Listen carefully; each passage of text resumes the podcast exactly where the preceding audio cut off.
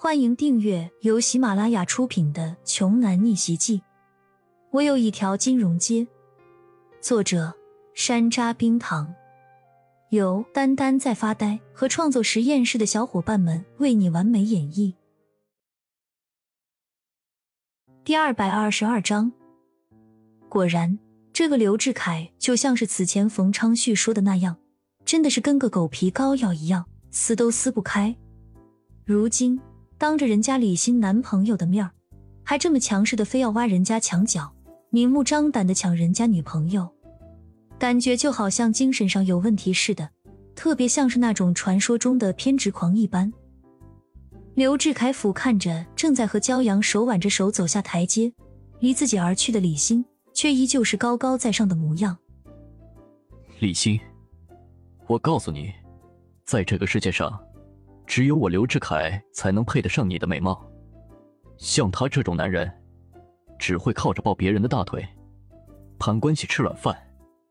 你和他在一起，简直就是拉低了你的档次。神经病！骄阳懒得和这种极度自恋的人讲话，再多说一个字，他都觉得是浪费自己的呼吸。刘志凯的经济实力自然不容小觑。就光看他和他弟弟平常开的车，就能够想象的出来，他们刘氏家族是如何的财大气粗了。而如果单从刘志凯的样貌看，其实也是仪表堂堂的。他想要交往什么样的女人，都太轻松能够到手了。只不过他确实有些刚愎自用，太过于自以为是了，始终都认为这个地球上的所有人和事应该都是围着自己在转的，所以。李欣越是拒绝他的表白，他就越想要得到李欣。骄阳和李欣不再搭理刘志凯，二人头也不回的直奔那辆兰博基尼。冯昌许见状，赶紧从车里出来，先给李欣打开门，恭敬的邀请道：“嫂子，请上车。”只可惜这辆跑车最多只能坐两个人，而骄阳又不会开车。李欣也是从来没碰过这种高档款型的跑车。最主要的是，李欣还是想要在校园里尽量保持低调一些。骄阳理解李欣的想法，便对冯昌旭说道：“还是算了吧，我和欣欣好久没见了，我们溜达溜达，去周围熟悉的地摊上吃点特色小吃。这辆车你就先开着玩吧。”说完，骄阳拉着李欣就走了。不过。这一幕在围观的一些不明就里、习惯性恶意脑补的学生眼里，可不是这么回事儿。这辆兰博基尼原来是冯少的，看来那男的只是拿来装逼的而已。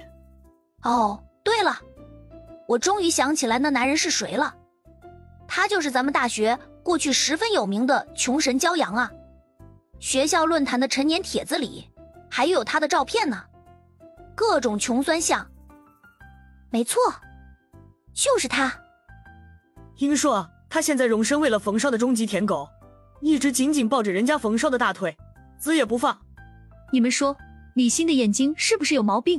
怎么会选他呢？放心吧，那个开法拉利的不会轻易罢手的。是啊，人家才是真的豪门阔少公子哥。你们猜猜看，这位富少会用多少钱把李欣砸到手？怎么也得至少五六十万吧。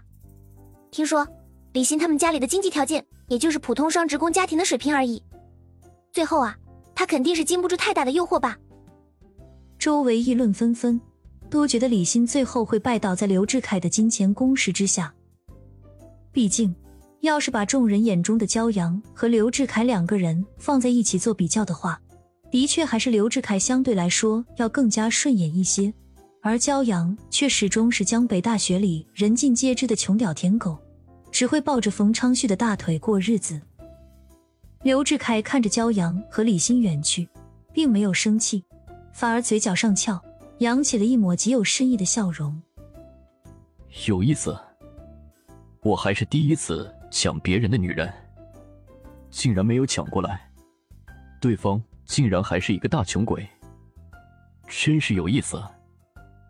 刘志凯自嘲的苦笑着，坐回了自己的法拉利跑车嗡的一声一脚油门启动车子离开了江北大学。